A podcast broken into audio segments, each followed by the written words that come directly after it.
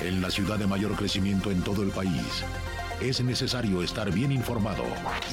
Radar 107.5 FM y Radar TV, Canal 71, la tele de Querétaro, presenta Radar News. Los acontecimientos de mayor relevancia. Las noticias al momento. Y el análisis objetivo. Porque usted ya los conoce. Radar News.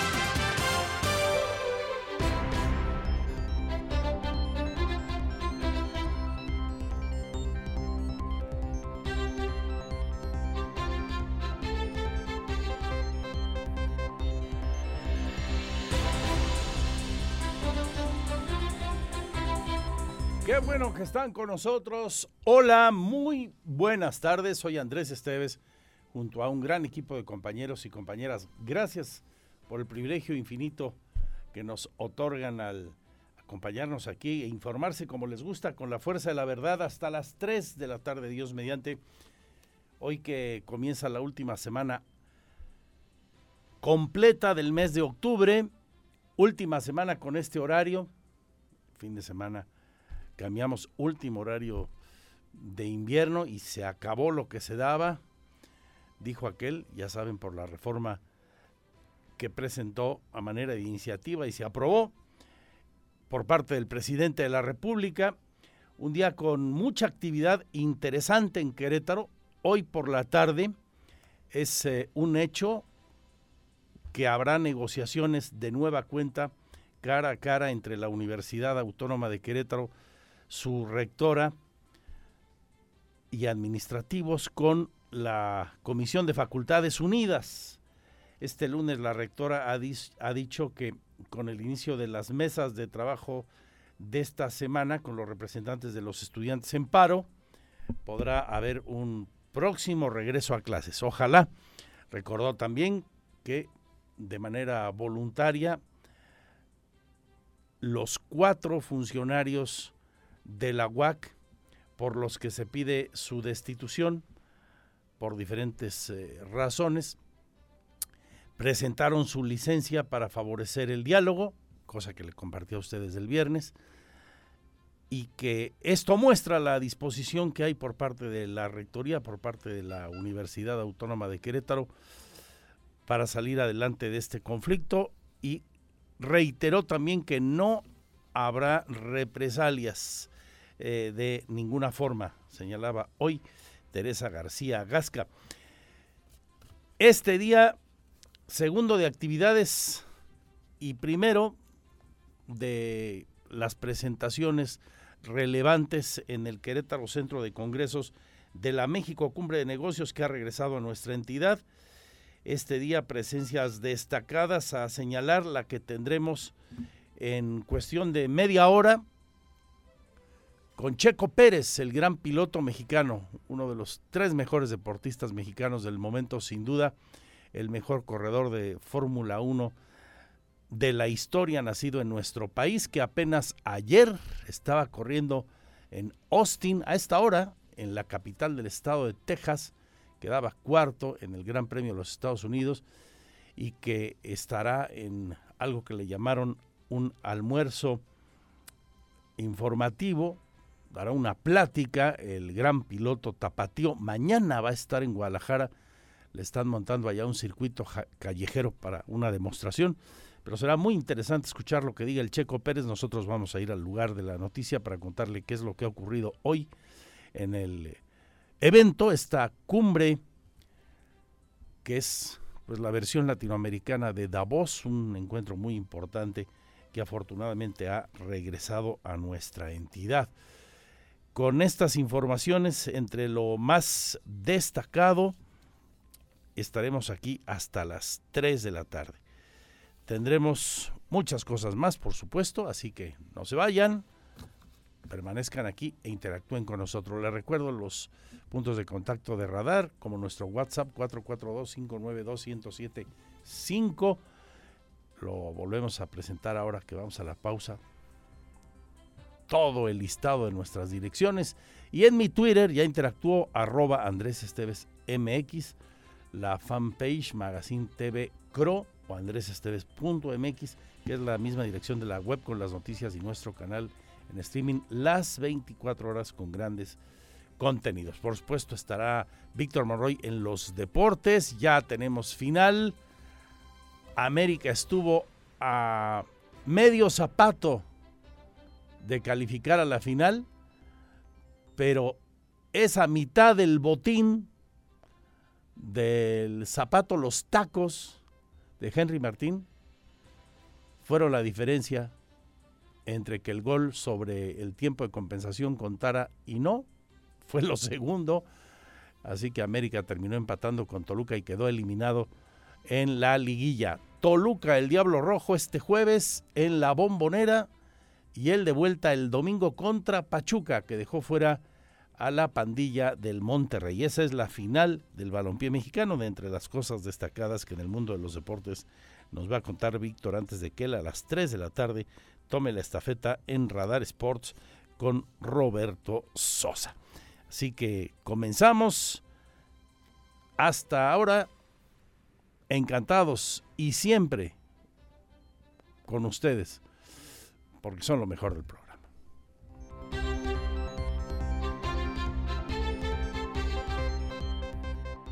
Porque siempre estamos cerca de ti. Síguenos en nuestras redes sociales. En Facebook, Radar News Querétaro. En Instagram, arroba Radar News 1075 FM. En Twitter, arroba Radar News 1075. Radar. Este es el resumen, lo más importante del día en Radar News. Aquí lo más lo más importante de la información en este primer sumario de noticias. En el plano nacional, según el titular de la Profeco y el propio presidente, el señor eh, titular de la Procuraduría del Consumidor, Ricardo Sheffield, celebra que desde junio ya hay una clara estabilidad en los precios de la canasta básica, que no están subiendo al ritmo que traíamos y que por ende se está conteniendo la inflación, decía el presidente, y esto el Leonés Sheffield.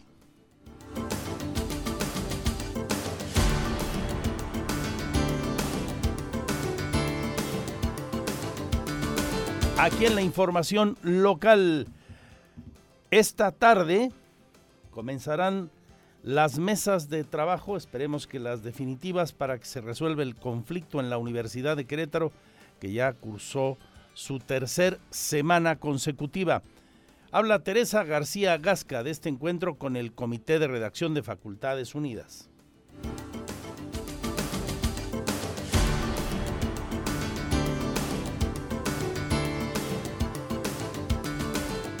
Que hoy inician las mesas de trabajo. Ya hoy a, las a las 4 de la tarde vamos a, reunirnos de nuevo para revisar asuntos que eh, ellas y ellos han ido a consultar a sus comunidades eh, digamos, vamos, vamos haciendo acuerdos de lo que ya se puede acordar en firme, se acuerda, y lo que no, se van, consultan en sus comunidades y regresan. Entonces, de 4 a 5 de la tarde vamos a revisar aquellas situaciones pendientes que tenemos de las mesas de diálogo y a las 5 de la tarde inicia la primer mesa de trabajo con las comisiones de redacción.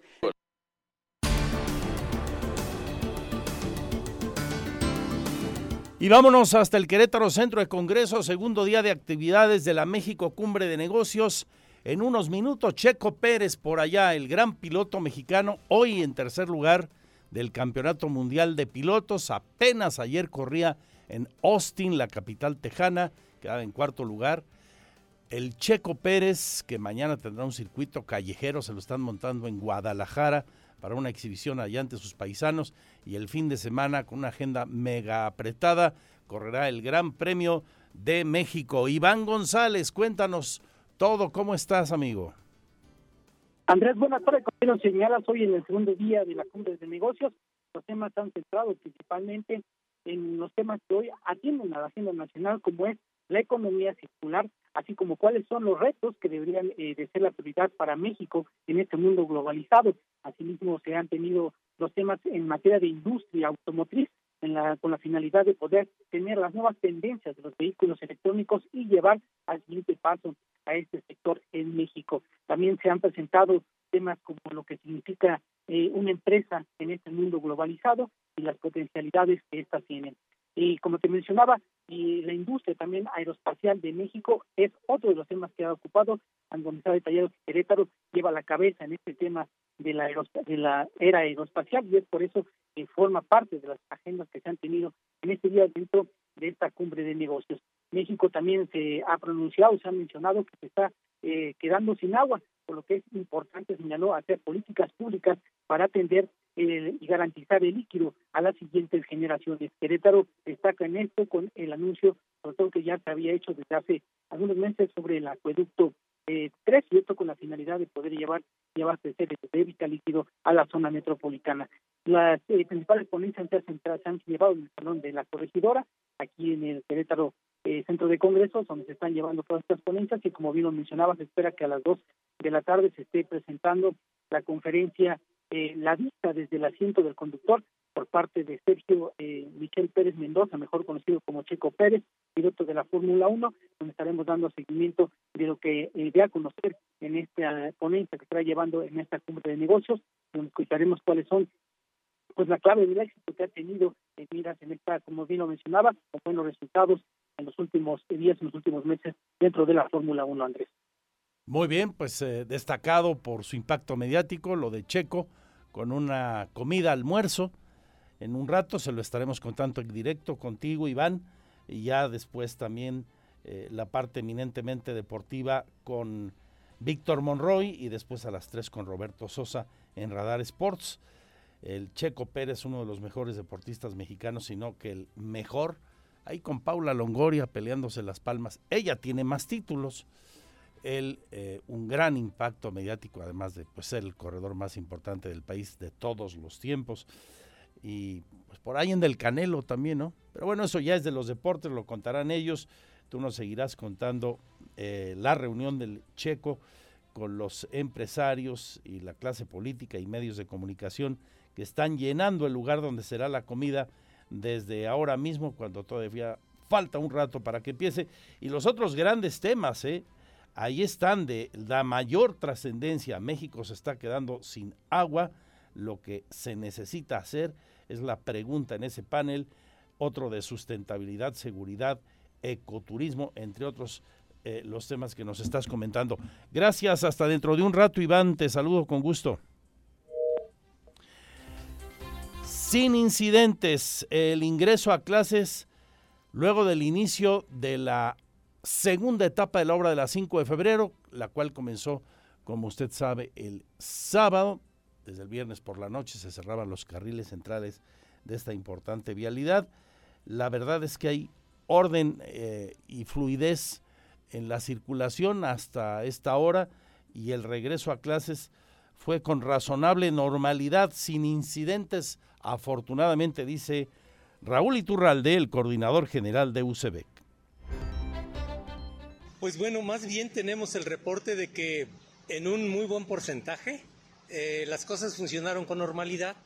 estamos muy atentos, hoy ha sido tan solo el primer día, pero vamos a estar muy atentos durante todo el, el periodo de la obra. Prácticamente hemos trasladado a a las cercanías el Departamento de Atención Ciudadana de la UCEBEC para que pueda atender cualquier situación, cualquier contingencia de manera casi inmediata.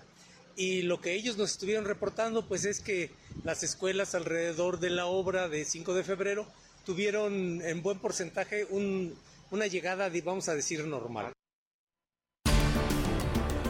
Desde luego se nota mayor carga vehicular y se circula mucho más despacio, solo están utilizables las laterales y muchos de los eh, entronques, de los cruces y el efecto transversal de esta obra en vialidades como Bernardo Quintana o Constituyentes o la 57 se nota, pero no hay un caos de momento imputable al arranque de la obra y en el regreso a clases pues dice, dice el señor Iturralde, con eh, razonable normalidad. Se reforzará el sistema de monitoreo de la calidad del aire en el Estado, dice el secretario de Desarrollo Sustentable. Es Marco del Prete. Mira, la vamos a instalar donde haya más población, esa es la realidad. O sea, este, en las zonas donde se van a instalar es evidentemente la capital, San Juan del Río, Corregidor del Marqués, que es donde más población hay y donde más incidencia de a, la o más más eh, eh, probabilidades de exposición a contaminantes puede haber.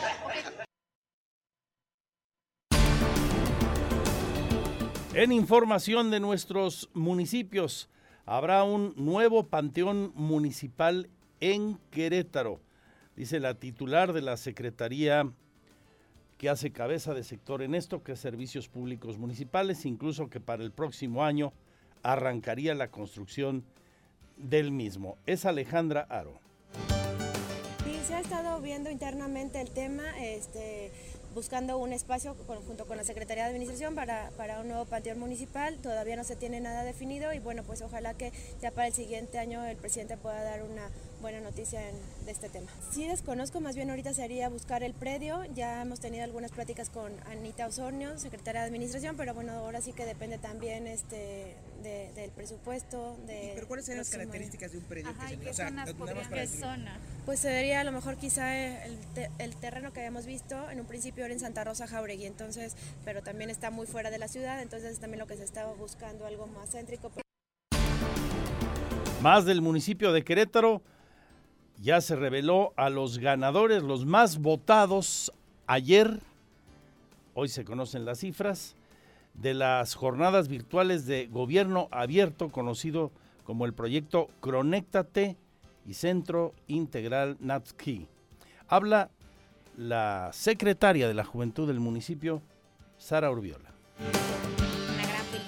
Para todos los jóvenes que también se involucraron en desarrollar el proyecto y también en todos los jóvenes que se dieron la oportunidad en conocer cada uno de los proyectos y sobre todo en votar este domingo.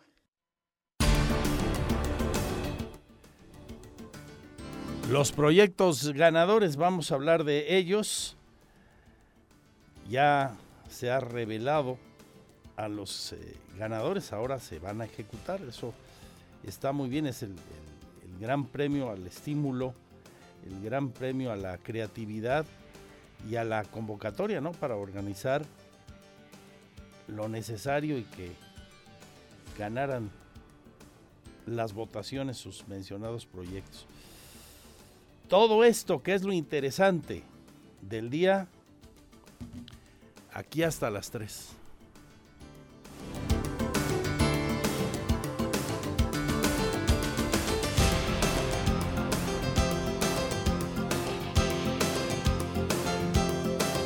Vamos a desmenuzar también el reporte de inflación, este del que hablaban hoy por la mañana en Palacio Nacional y cómo está impactando en Querétaro. En la primer quincena de octubre, la ubicación de la inflación se va al 8.53%, con un aumento quincenal del 0.44%.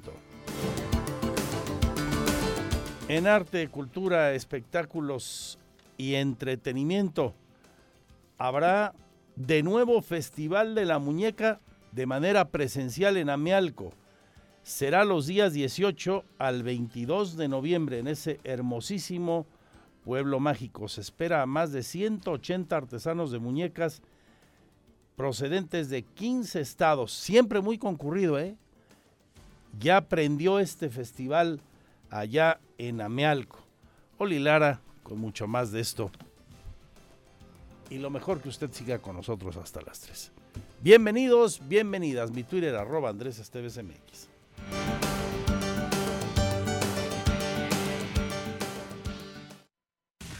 Este es el resumen, lo más importante del día en Radar News.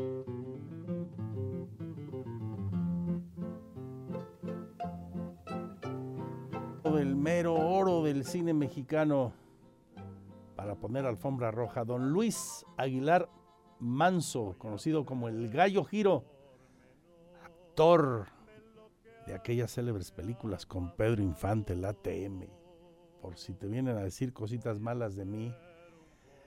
Luis Aguilar, con una gran personalidad y mucho, mucho carisma, moría un día como hoy de 1997, había nacido en el 18, el gran Luis Aguilar para poner la alfombra roja a la cultura y el espectáculo. Siendo un gallo tan jugador.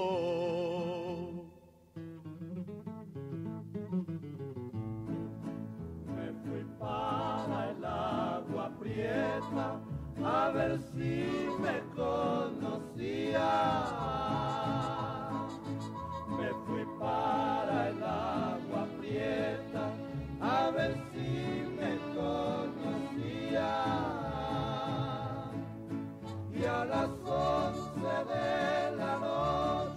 un veteranazo de los grandes está cumpliendo 85 años. Un día como este nacía el guitarrista estadounidense Santo Farina en Brooklyn. ¿Se acuerdan de el dueto o han oído hablar de él? Este sonido es inconfundible. Santo y Johnny. Sus temas instrumentales como Sleepwalk, número uno en Billboard en 1959, los proyectaron a nivel mundial. De Santo y Johnny. Oli Lara.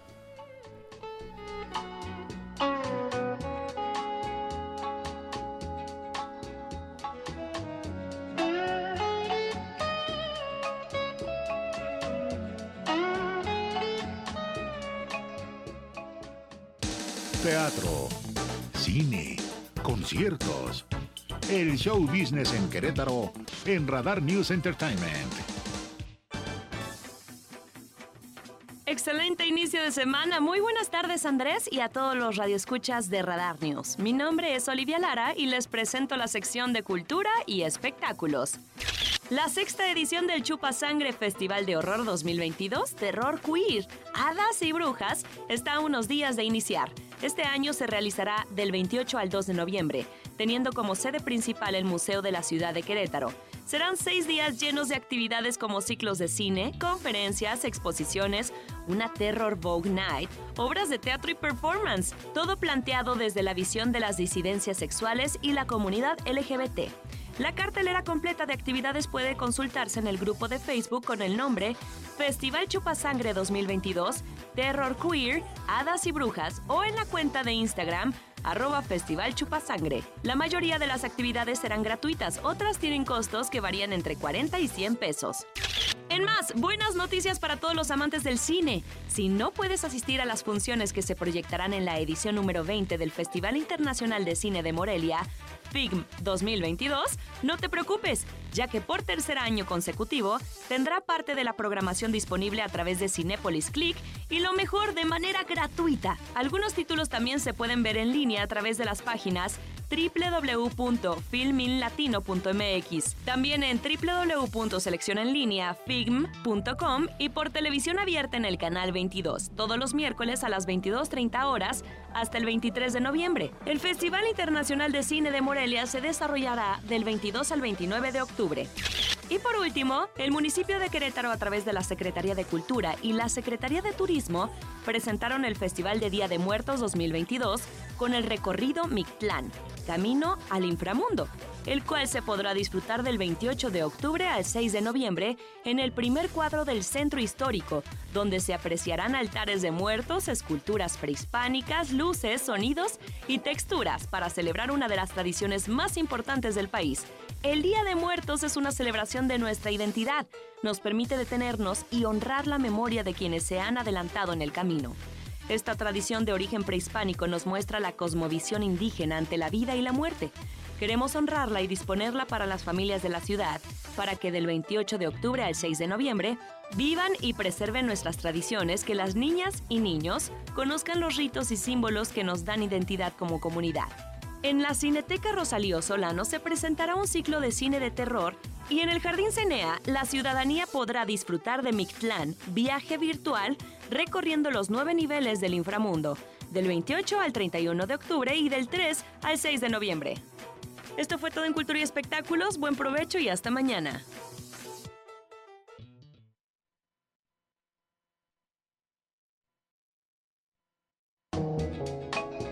Muchas gracias, Soli. Bueno, con el cumpleañero vamos a concluir la sección. Le decía a usted la nueva edición de la Feria de la Muñeca Artesanal de Amialco, que será la décima. Tiene fecha 18 al 22 de noviembre en el pueblo mágico de Amialco. Más de 180 artesanos de muñecas de 15 estados de la República, representantes de 132 pueblos mágicos. Se ha dicho hoy, al presentar el evento, por parte de René Mejía Montoya, quien es el presidente municipal. En el marco del festival también se va a realizar el concurso nacional de muñecas artesanales, de donde se elegirá la muñeca más bonita y mejor elaborada del país. Asimismo se tendrá taller artesanal, exposición y venta de muñecas artesanales, bailes folclóricos, concursos de dibujo, actividades deportivas, muestras gastronómicas y conferencias. Esto será en Amealco de Bonfil, un festival que ya aprendió y cada año se mejora. Qué bueno, agéndese. Vale la pena de suyo ir a Bernal y a Amealco, ir a Amealco y comerse un mole. Hacen un mole ahí en Amealco, en varias casas que tienen venta al público y algunos restaurantes y fondas delicioso. Cuando lleguen las fechas del festival le voy a decir exactamente en dónde están los mejores moles de Amialco, que son muchos los lugares deliciosos y a conocer y apoyar a nuestra artesanía local y nacional. Hablando de las muñecas elaboradas por indígenas queretanas, la conocida como Lele, la muñeca queretana, tendrá presencia en el Mundial de Qatar. Andrea Martínez nos lo cuenta. La Secretaría de Turismo Estatal anunció que el estado de Querétaro llegará al Mundial de Qatar mediante la plataforma digital Webcams y la muñeca artesanal de Amialco, mejor conocida como Lele. El creador de Webcams en México, Nicola Rustichelli, informó que esta plataforma acudirá al Mundial de Qatar y que Querétaro será el estado que los acompañará para promoverlo a nivel mundial. Y es que consideró Qatar es la mejor oportunidad de seguir mostrando al mundo la grandeza de México y a Querétaro como el mejor representante del gran turismo del país. Detalló que en los primeros tres partidos de la selección mexicana en Qatar se tendrá la presencia de Lele en los estadios, quien aparecerá en las transmisiones en vivo. Además, precisó que también se colocará en uno de los puntos de mayor tránsito de aficionados del mundo a una Lele de tamaño natural, para que mexicanos y extranjeros se tomen selfies con la muñeca y la suban a sus redes sociales. Complace informarles que Qatar gozará de la presencia durante los tres partidos de México eh, estará presente en los estadios gracias a, a, Lele. Contaremos con la presencia de una de, las, eh, de sus hermosas muñecas de Lele en las transmisiones en vivo. También activaremos la marca durante nuestras transmisiones con centillos y magnificaremos la marca Estado con el uso de sus identificadores digitales en todo nuestro ecosistema digital. El creador de webcams en México reveló que Lele también aparecerá en el logo de Brasil en la televisión española. Se colocará fuera del restaurante Viva México y que al concluir el Mundial, una de las muñecas será entregada personalmente al jugador de fútbol mexicano Rafael Márquez. Por su parte, la coordinadora de proyectos especiales de la Secretaría de Turismo, Erika Contreras Moreno, destacó que con esta estrategia se busca lograr un impacto visual de Querétaro que pueda ser viralizado en las redes sociales desde Qatar. En México, Webcams tiene presencia desde hace 15 años y cuenta con más de 150 cámaras en los puntos más importantes del país, con lo cual alcanzan más de 500 mil millones de visualizaciones a través de la plataforma y redes sociales. En Querétaro se cuenta con ocho cámaras en Plaza de Armas, Bernal, Amealco, Tequisquiapan, Cadereyta, Jalpan, San Joaquín, Jardín Cenea y Plaza Fundadores y se han contabilizado más de 100 millones de visualizaciones. Para Grupo Radar, Andrea Martínez.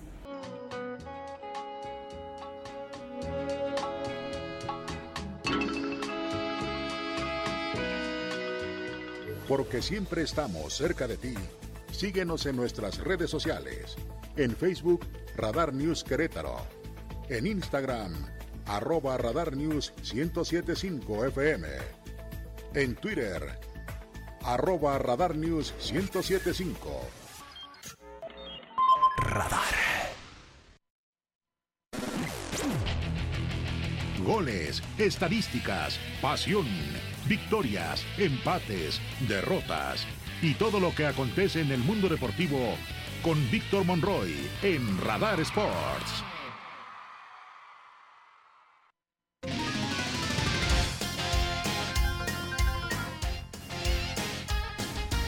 Una de la tarde, 48 minutos. Bueno, pues algo, algo les pasó a las computadoras de nuestros productores aquí en Grupo Radar. Mágicamente se dañó el MP3, el archivo del himno de la América. Se dañó. Ah, no, ahí está. Ah, Pirro. De aquí al próximo torneo. A ver si lo consiguen, Pirro. ¿Qué pasó? La América, el mejor equipo del torneo. Motivados con Tan Ortiz. Récords, números. Pues ni hablar. Les tocó bailar con la más fea. Justo se acaban de hacer oficiales los horarios de los partidos de la final de la Apertura 2022.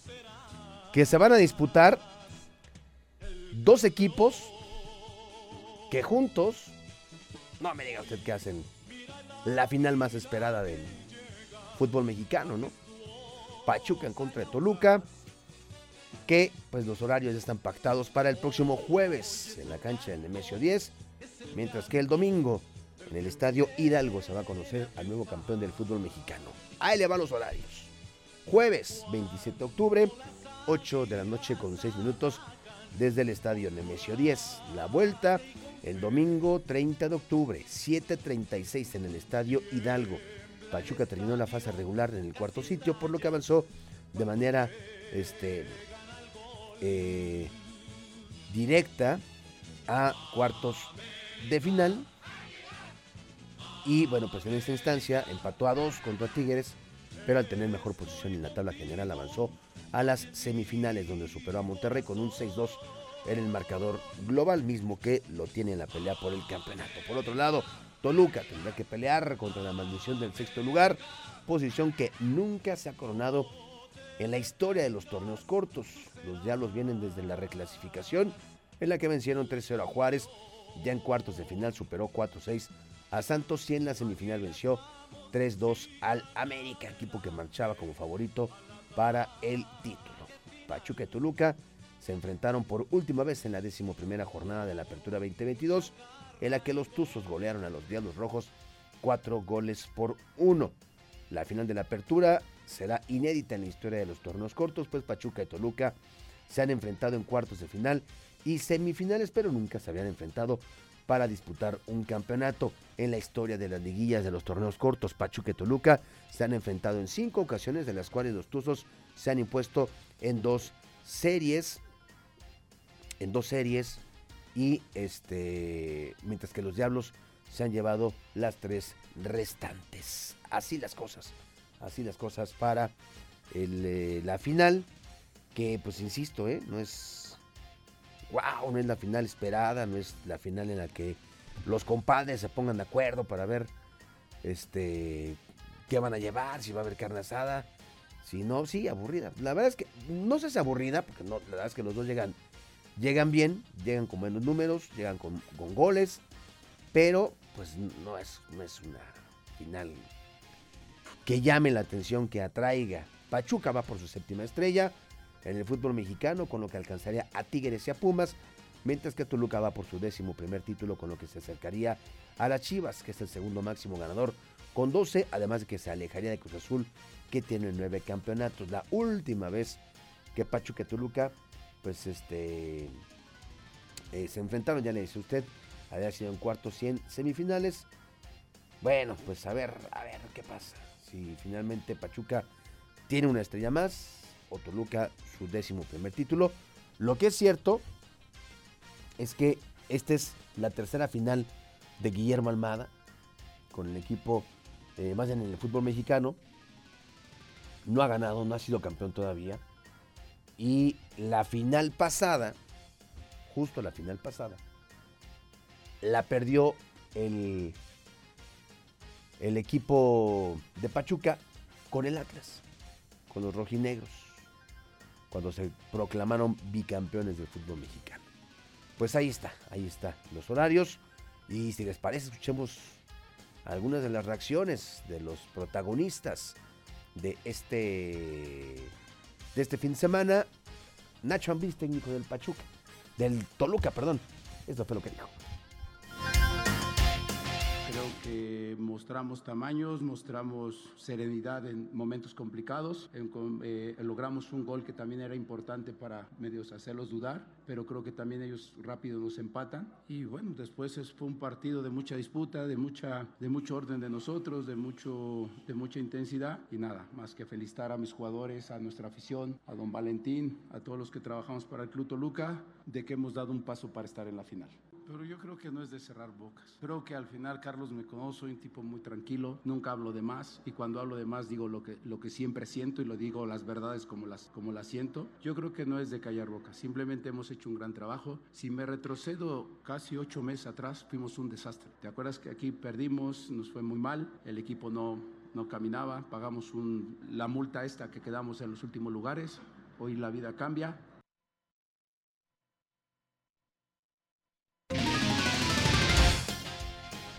Bueno, pues ahí está, ahí está lo que está pasando en el fútbol mexicano. Éxito, éxito a las aficiones, tanto del Pachuca como del Toluca. Ya para terminar, dos cosas. Por un lado, el eh, asunto de la Fórmula 1, que este fin de semana vio a la escudería Red Bull Racing coronarse en el Mundial de Constructores, en el Campeonato de Constructores, y pues con ello Max Verstappen y Checo Pérez pues ya son campeones de, con su escudería. Y este Gran Premio de los Estados Unidos lo ganó Max Verstappen, le siguió Luis Hamilton, Charles Leclerc en el eh, lugar número 3, Sergio Pérez en el cuarto en el cuarto sitio, Checo Pérez que por cierto está aquí en Querétaro en este centro de negocios, en este congreso, en esta convención y su participación estará comenzando en minutos. Vamos a tratar de recolectar este, la información y bueno, por supuesto, vamos a hacer un enlace para ver qué dice el piloto mexicano Checo Pérez, que este fin de semana, este fin de semana se viene el Gran Premio de México. Así que va a escuchar de automovilismo, va a ver a Checo Pérez por todos lados, va a haber muchas actividades previo a lo que será este Gran Premio de México, que con ello, bueno, pues prácticamente ya restan solamente tres, tres las eh, jornadas, tres los grandes premios y que pues tendrá una respuesta importante de los mexicanos, sin duda, sin duda, el día de la carrera y bueno, pues en todos los previos que se están programando, tendrá actividad en Guadalajara, tendrá actividad en la Ciudad de México y bueno, pues por lo pronto, hoy aquí en Querétaro, el mexicano Sergio Pérez. Y hoy, hoy, hoy termina la semana 7 de la NFL. Los Patriotas en Inglaterra, con tres ganados, tres perdidos, enfrentan a los Osos de Chicago. Dos ganados, cuatro perdidos en el cierre de esta semana número 7 a las 19 horas con 15 minutos. Hoy a las 3 de la tarde, Roberto Sosa Calderón y un servidor esperamos en Radar Sports para platicar, por supuesto, de la actualidad del ámbito de los deportes. Gracias, mi nombre es Víctor Monroy.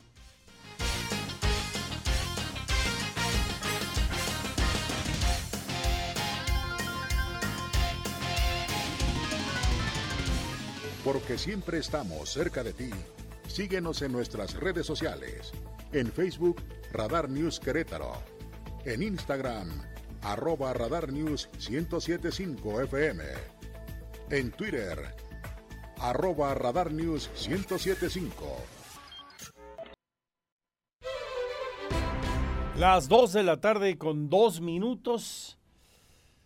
En tres horas deberán reanudarse las pláticas, el diálogo entre la comunidad universitaria y esta de por sí es una buena noticia. Ojalá que pronto haya un arreglo y termine este paro de actividades que ya se extiende por tres semanas y cuatro días prácticamente.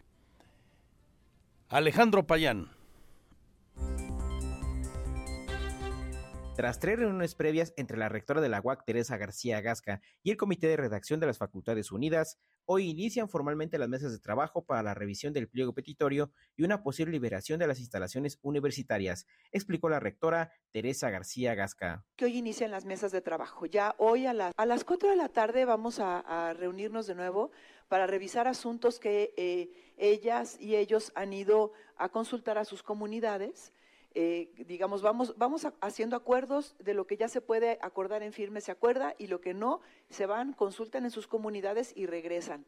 Entonces, de 4 a 5 de la tarde vamos a revisar aquellas situaciones pendientes que tenemos de las mesas de diálogo y a las 5 de la tarde inicia la primer mesa de trabajo con las comisiones de redacción.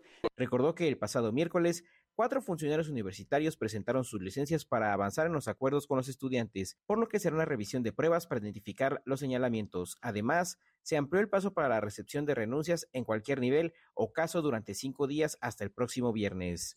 Para Grupo Radar, Alejandro Payán. Hagamos changuitos, ¿no?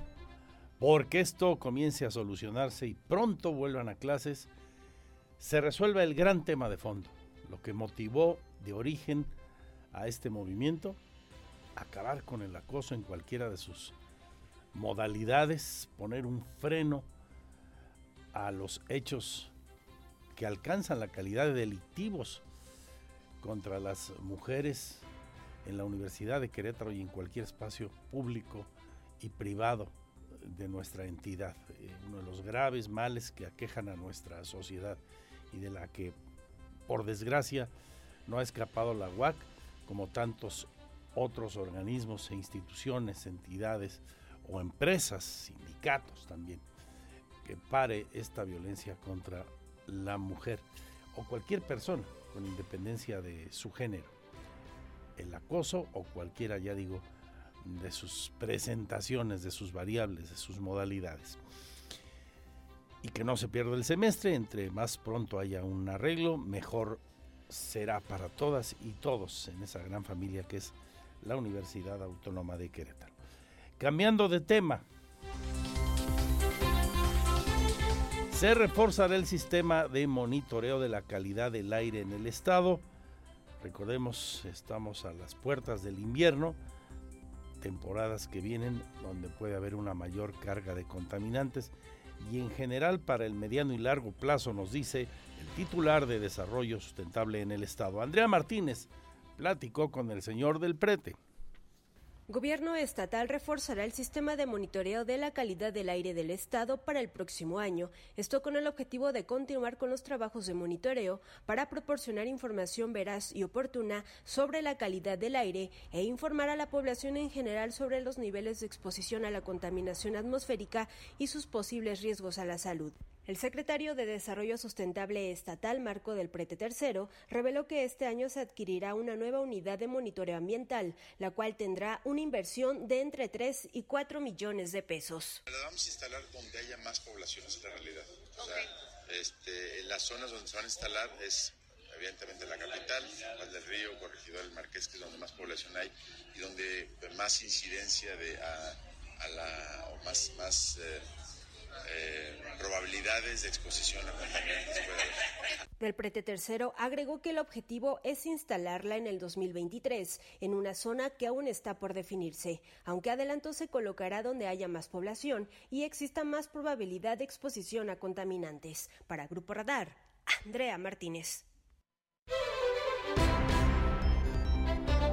Bien, todo lo que se haga por el medio ambiente será aplaudido y, siempre resultará poco ante el crecimiento poblacional y de las plantas productivas, crecimiento del parque vehicular y pues, todo lo que tiene que ver con él. ¿Cómo les ha ido de cierre en los carriles centrales de la 5 de febrero? Al día de hoy se, se reporta relativa normalidad, por ejemplo, en los regresos a clases de las escuelas que están cercanas a esta vialidad que estará en obra por un añito en términos redondos. Raúl Iturralde platicó también con Andrea Martínez y tenemos esto como balance. Hemos estado circulando la zona y en tronques claves de la 5 de febrero que podrían verse muy afectados. Pensemos en Zaragoza, pensemos en la autopista México-Querétaro en su tramo urbano, acá por Bernardo Quintana, y como le digo, más lento de lo tradicional, de lo común antes de la obra, pero se está circulando razonablemente bien. No ha habido colapso como se podía temer para los primeros días, afortunadamente. La obra apenas está comenzando, comienza a desmontar la Secretaría de Obras Públicas y sus contratistas el eh, total de los puentes de esta etapa, cuatro en principio. Raúl Iturralde nos explica cómo han ido las cosas.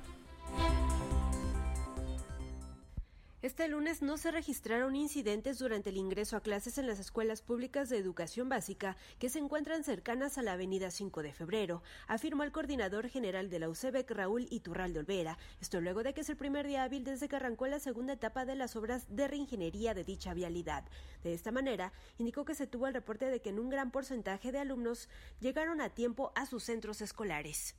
Pues bueno, más bien tenemos el reporte de que en un muy buen porcentaje eh, las cosas funcionaron con normalidad. estamos muy atentos, hoy ha sido tan solo el primer día, pero vamos a estar muy atentos durante todo el, el periodo de la obra. Prácticamente hemos trasladado a, a las cercanías el Departamento de Atención Ciudadana de la UCB para que pueda atender cualquier situación, cualquier contingencia de manera casi inmediata. Y lo que ellos nos estuvieron reportando, pues es que las escuelas alrededor de la obra de 5 de febrero tuvieron en buen porcentaje un, una llegada, vamos a decir, normal. Iturralde Olvera precisó que debido a las obras de reingeniería de 5 de febrero, la que estará pendiente de cualquier situación que se pueda llegar a presentar para dar atención de manera inmediata.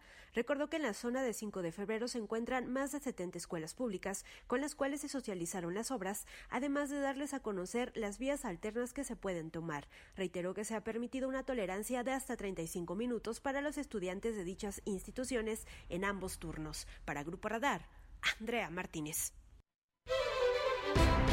Ha habido retrasos menores en el sector productivo, eh, igual en las industrias próximas que en los comercios de la zona. Empresas eh, detectaron estos retrasos en el arribo también de sus proveedores por las obras, pero pues ya le digo con relativa eh, normalidad está fluyendo el tercer día de la parte más drástica, la fase más grande y complicada que incluye el desmantelamiento, el desmantelamiento de los puentes ahí en 5 de febrero. Maneje con prudencia y paciencia y anticipe sus desplazamientos para evitar problemas o accidentes por un manejo agresivo o imprudente. Llevémosla suave. Dos de la tarde con 11 minutos. Todavía no llega el Checo Pérez al salón donde habrá una comida con él y su presentación, el gran piloto mexicano, hoy tercero en la clasificación mundial de pilotos tras su cuarto lugar ayer en Austin. A ver cómo le va este fin de semana en el Gran Premio de México. Pero hay mucho más en este segundo día de actividades de la México Cumbre de Negocios, uno de los eventos del día en el Querétaro Centro de Congresos, a donde vuelvo al lugar de la noticia con mi compañero Iván González. Iván, ¿cómo estás?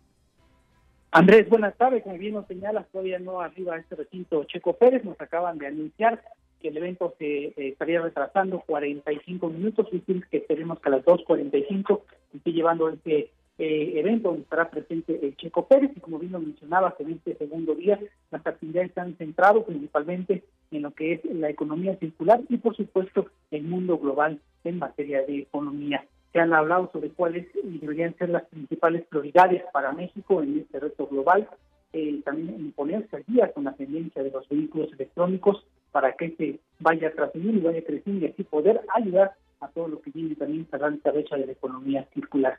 ¿Qué significa realmente para una empresa el poder ingresar a ese modelo de economía de donde todo sea reutilizable y evitar que lo menos se pueda desechar?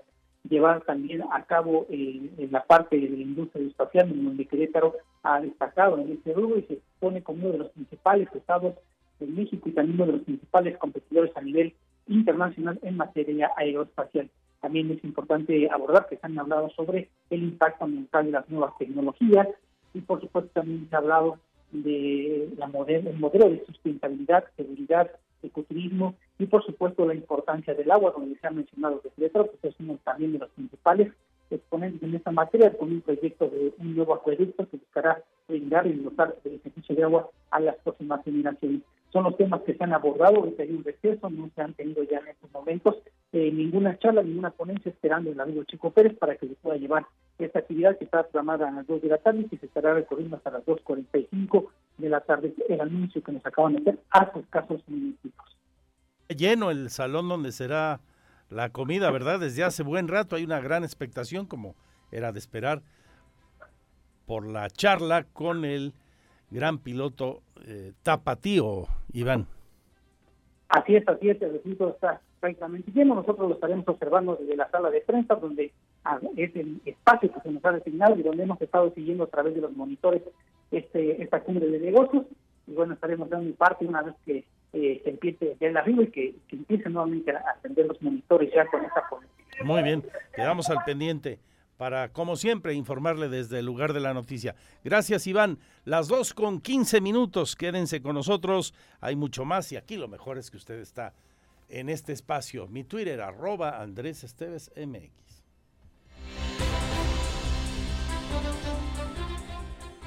Porque siempre estamos cerca de ti. Síguenos en nuestras redes sociales. En Facebook, Radar News Querétaro.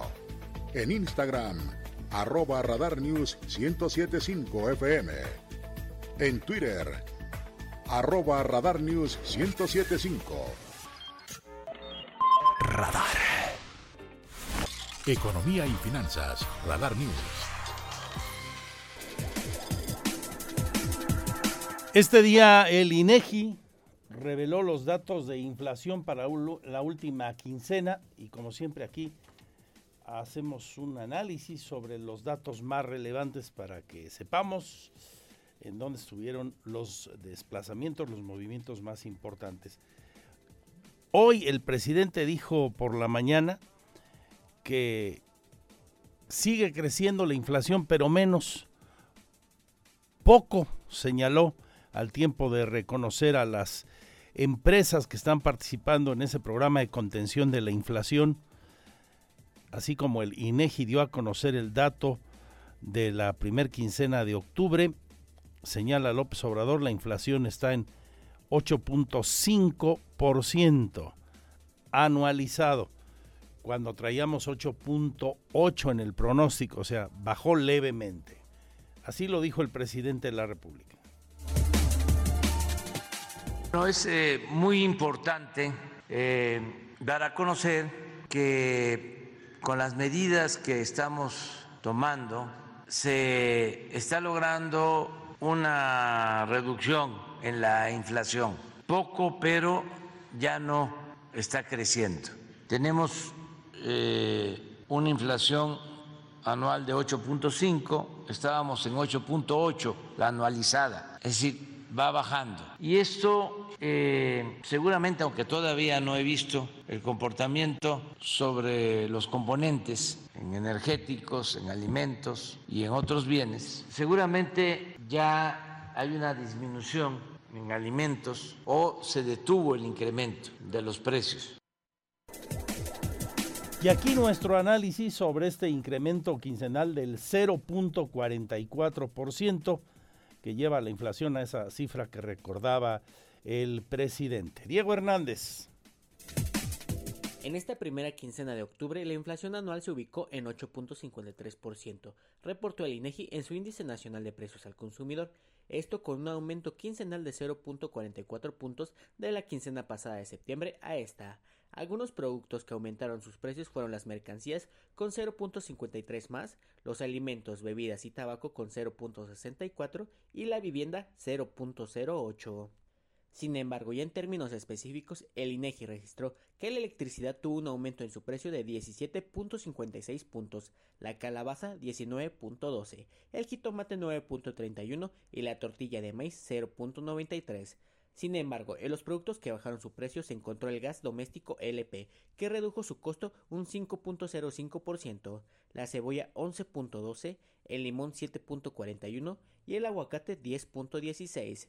Finalmente, algunos servicios que también presentaron un aumento en su costo se encuentra el servicio de salud, con un encarecimiento de 0.21 puntos, y el transporte 0.39, la cultura 0.60, y los restaurantes y hotelería también mostraron un aumento de 0.60.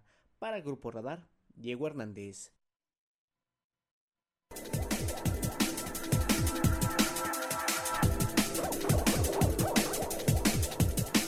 Como le he venido contando a lo largo del programa, ya está la convocatoria para un festival que ha ido creciendo en una década de forma muy consistente. Se nos atravesó la pandemia, ya sabemos, pero el Festival de la Muñeca Artesanal de Amealco crece y bien de acuerdo a lo que nos dice el presidente municipal de aquel lugar y pueblo mágico, su cabecera. Vamos a escuchar la invitación para los días del 18 al 22 de noviembre de René Mejía Montoya. Eh, yo lo único que te puedo decir es que le estamos dando la vuelta, por decirlo de manera coloquial, a todos nuestros artesanos. No tenemos exclusividad con X, Y o, o, Z artesano. Estamos buscando que el beneficio de las ventas y la presentación de las mismas artesanas sea equitativa y quizá en todas las regiones que, que se hacen. ¿no? Entonces, ahorita podemos hablar que del padrón que se tenía o que se tiene actualizado, pues ahora está siendo más incluyente en la representación que tienen las. Y ahora hablemos de emprendedores a propósito de que ya se falló el concurso de las jornadas de gobierno virtual para los jóvenes. Ayer las votaciones. Aquí los resultados, señor Payán.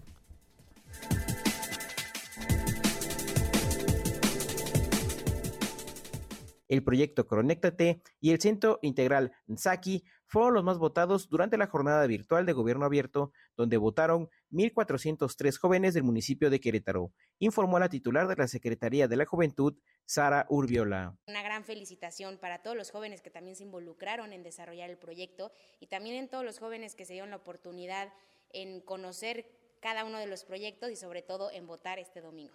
En la entrega de resultados de parte del Instituto Electoral del Estado de Querétaro, la directora de esta dependencia, Sara Urbiola, agradeció la participación de los 1.403 jóvenes que votaron el domingo y felicitó a los dos proyectos ganadores. El proyecto Cronéctate trabajará en una aplicación de geolocalización que promueve la participación de la ciudadanía al crear redes de negocios, mientras que Nsaki buscará el fortalecimiento de la atención psicológica, médica y nutricional para quienes más lo necesiten. Para Grupo Radar, Alejandro Payán. Y vamos ahora con un asunto muy, muy importante para los empresarios, para los emprendedores, para todos quienes tienen una actividad empresarial, comercial, del tamaño que sea, y necesitan hacer gestiones ante los municipios. En el Congreso dice la Comisión de Gobernación y Administración Pública aprueban iniciativa la que envió el Ejecutivo, la que envió Mauricio Curi para la ley de mejora regulatoria. O sea, evitar tramitologías. A ver si es cierto. La Comisión de Gobernación y Administración Pública de la Legislatura de Querétaro aprobó la iniciativa que envió el Ejecutivo de Ley de Mejora Regulatoria, que agilizaría la tramitología de las instituciones públicas, explicó el diputado Enrique Correa Sadán. Viendo esta importante iniciativa que permite iniciar la construcción de un gran anhelo ciudadano, que es el poder contar con trámites ágiles, pero sobre todo pertinentes. Hoy uno de los grandes retos a los que nos enfrentamos es cómo simplificamos los procesos para que las y los ciudadanos puedan realizar sus actividades de forma más ágil. Hoy vivimos en un mundo sumamente digital, pero también sumamente rápido. Hoy requerimos que esa misma velocidad con la que vive el mundo se desplace la administración pública. Con esta nueva ley se derogará la actual ley de la mejora regulatoria, pero primero el Pleno del Congreso tendrá que discutirla y votarla.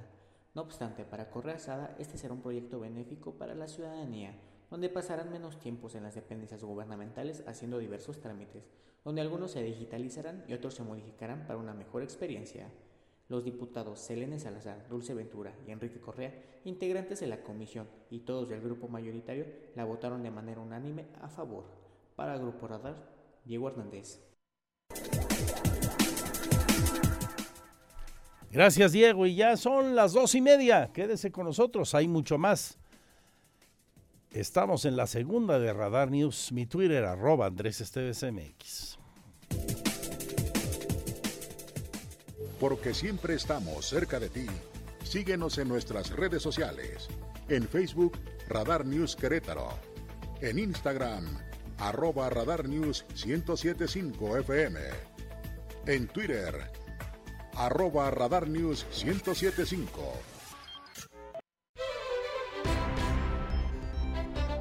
Dos de la tarde con 35 minutitos ya, 2.35. Vámonos con más información política y políticos.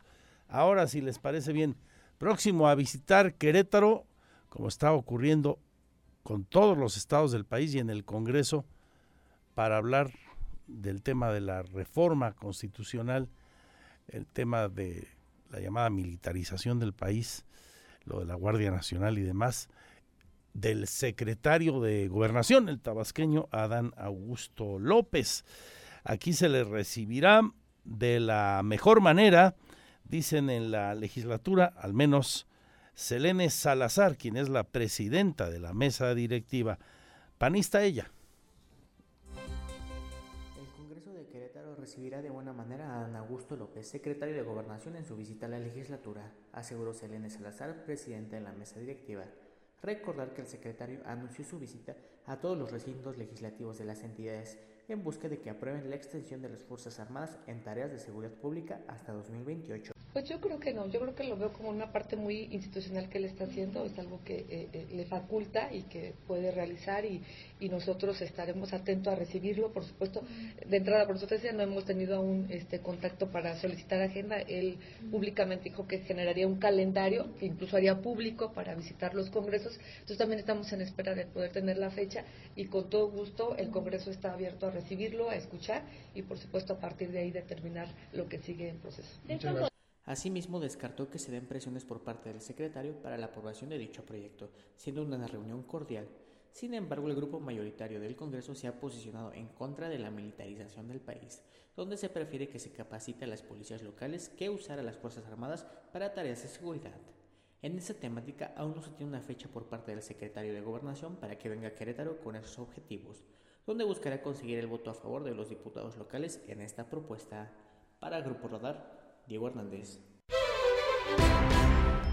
Eso allá en el Congreso todavía no tiene fecha y seguimos hablando de política y con políticos. La visita de Augusto López, señor presidente del Partido Verde, Ricardo Astudillo Suárez, ¿cómo estás?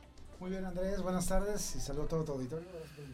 ¿Coincides con el señalamiento de la presidenta de la mesa directiva? ¿Será una eh, recepción adecuada en las mejores formas al, al secretario de gobernación, más allá de las filias partidistas. Sí, claro, yo creo que siempre tiene que haber un respeto absoluto por las investiduras y en este caso, bueno, pues ha habido una comunicación con el gobierno federal y el Porque ha tenido sus más y sus menos con algunos gobernadores y algunos congresos. Y algunos congresos. Últimamente Monterrey, Congreso de Nuevo León, y Puebla. Guadalajara y Puebla, Jalisco y Puebla.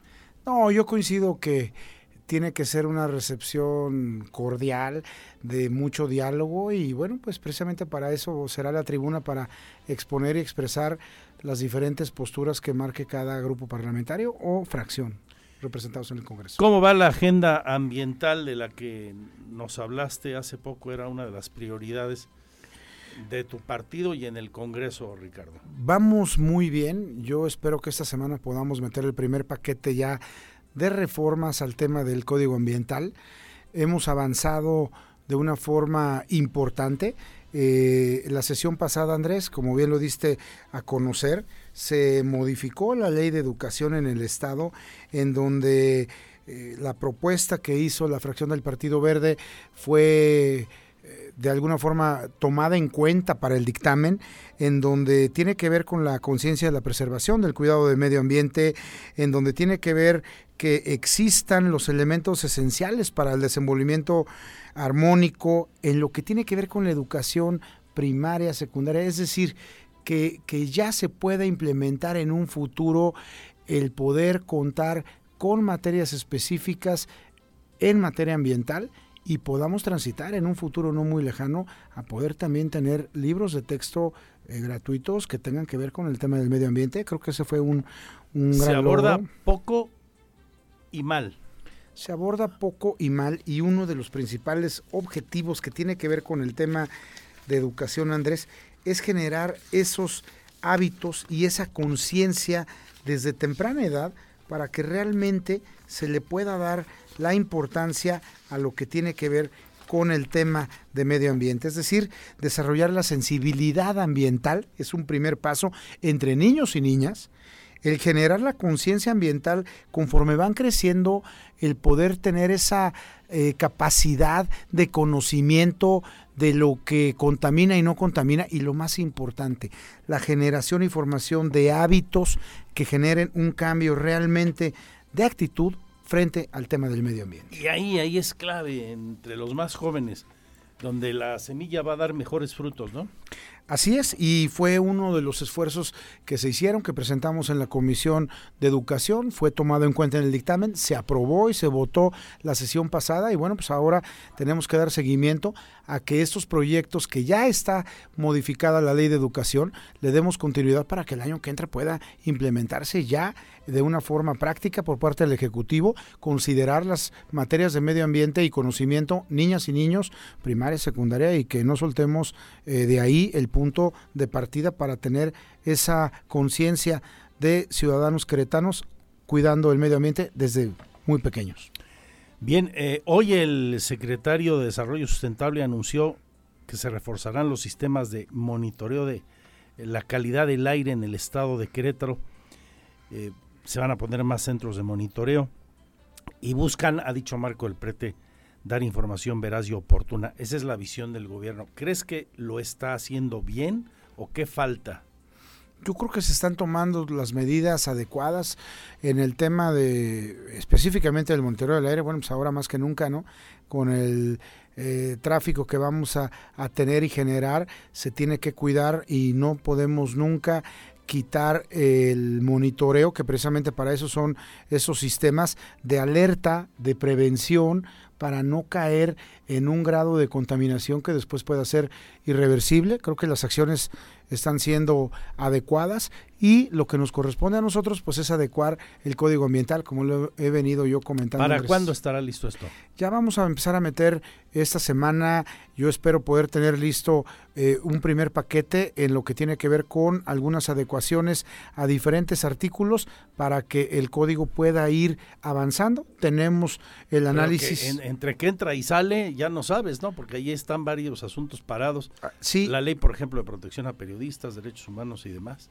Supimos cuándo pusieron la primera piedra, pero ya no sé ni en qué legislatura, pero no cuándo se va este, a inaugurar la casa.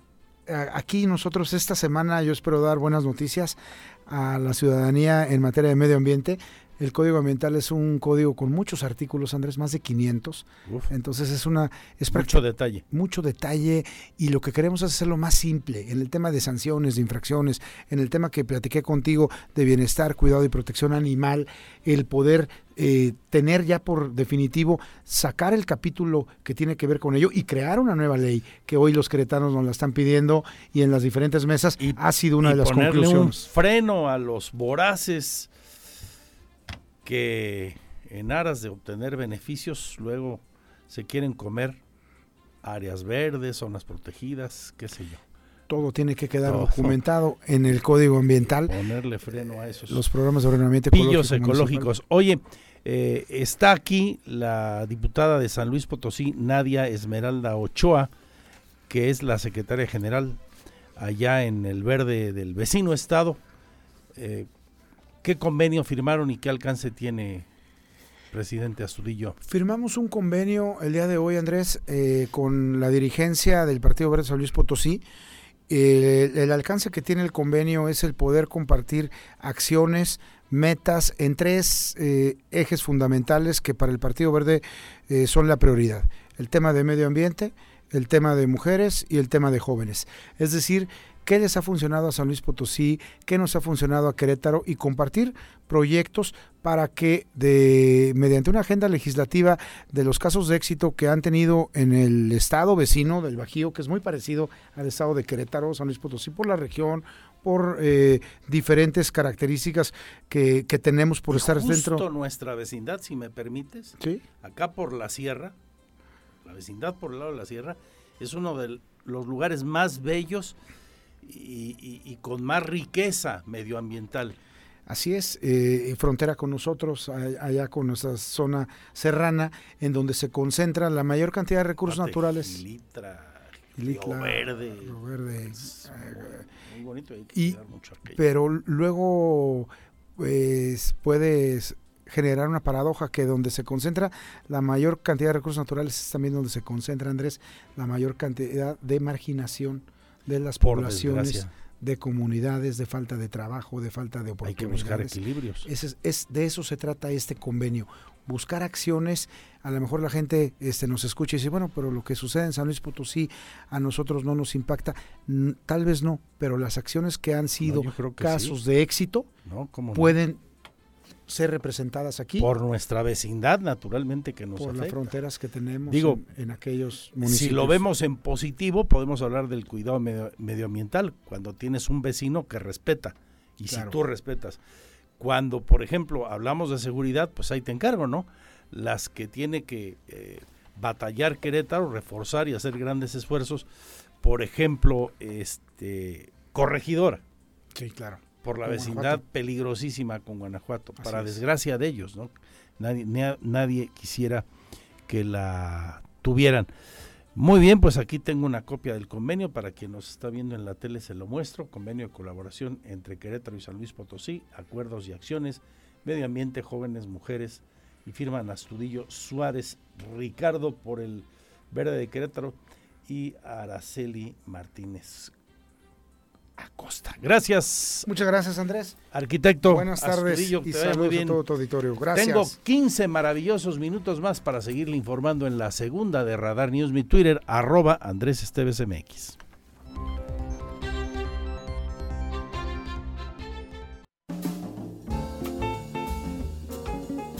Informa Iván González desde el Querétaro Centro de Congresos, donde se desarrolla el segundo día de actividades de la México Cumbre de Negocios. Todavía no llega el Checo Pérez, estaba programado para la una y media. Una y media. Apenas ayer corrió en Austin. Debe ser complejo un traslado en tales condiciones. Trae una agenda apretadísima de aquí al Gran Premio de México, que es este fin de semana. Qué bueno que va a estar hoy aquí. Esperemos que ya no tengan que esperar más los asistentes que colman el recinto donde habrá una comida con el piloto Tapatío, hoy tercero en la clasificación del Mundial de Corredores, después del premio de Austin, la capital tejana ayer.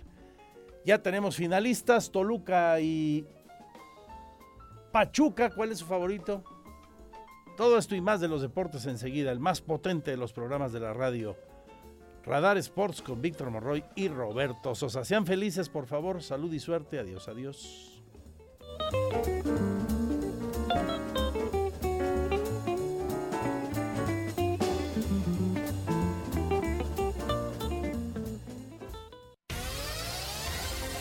Ahora está usted bien informado. Radar News. Los acontecimientos de mayor relevancia, las noticias al momento y el análisis objetivo. Escúchalo por el 107.5 FM Radar y velo por Radar TV Canal 71, la tele de Querétaro. Usted ya los conoce. Radar 107.5 FM. Lo esperamos en nuestra próxima emisión.